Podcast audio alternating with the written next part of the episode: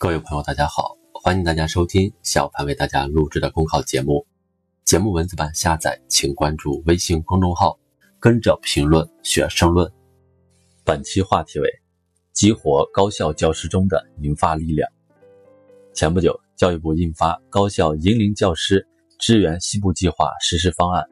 拟面向西部地区行业、产业、企业急需的紧缺专业，遴选组织一批高校优秀退休教师。支教支研方案显示，今年将从部分教育部直属高校遴选一百二十到一百四十名退休教师，支援中国石油大学克拉玛依校区、塔里木大学、滇西应用技术大学。这项引领计划不仅体现了加强西部高校教师队伍建设、补齐西部高等教育短板的努力，也旨在探索一种以资源流动解决教育发展不平衡问题的全新途径。西部地区是全面建成小康社会、打赢脱贫攻坚战的重点和难点，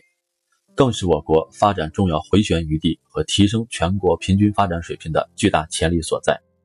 作为“西部之光”访问学者项目、中西部高等教育新入职教师国培示范项目、千名中西部大学校长海外研修计划等人才招募和培训计划的有益补充，遴选一批高校优秀退休教师支教支研。有利于提升西部高校教师的总体水平。从某种意义上说，这也有助于缓解长期以来困扰西部地区教师队伍人才留不住的现实矛盾。从人才数量和人才结构上加快补齐短板、强化弱项，以资源流动解决教育发展不平衡，效果值得期待。通过持续实施该计划，可以号召更多高校优秀退休教师继续发挥自己的政治优势、经验优势和专业优势。助力西部高校提升立德树人、队伍建设和科研创新的能力，推动西部地区高校双一流建设。另一方面，可以鼓励退休教师在支教支研的过程中，带动更多西部地区青年教师加速成长，既实现对西部高校教师数量的直接补充，也在传帮带的过程中做到了授人以渔。立足与计划的持续稳定推进，特别是结合此前。针对农村义务教育学校实施的引领奖学计划实施方案的情况来看，吸引更多退休教师加入引领计划，还需辅之以有效的激励机制，以人才定位确定退休教师的补助标准，充分考虑退休教师的身体状况与家庭实际，及时配套细致周全的政策保障，才能免除他们的后顾之忧。实践中，应当鼓励地方政府和社会力量参与其中。着力构建可持续发展的长效机制，从而实现优秀年龄教师成规模的跨省流动，向薄弱地区流动，长期稳定的流动。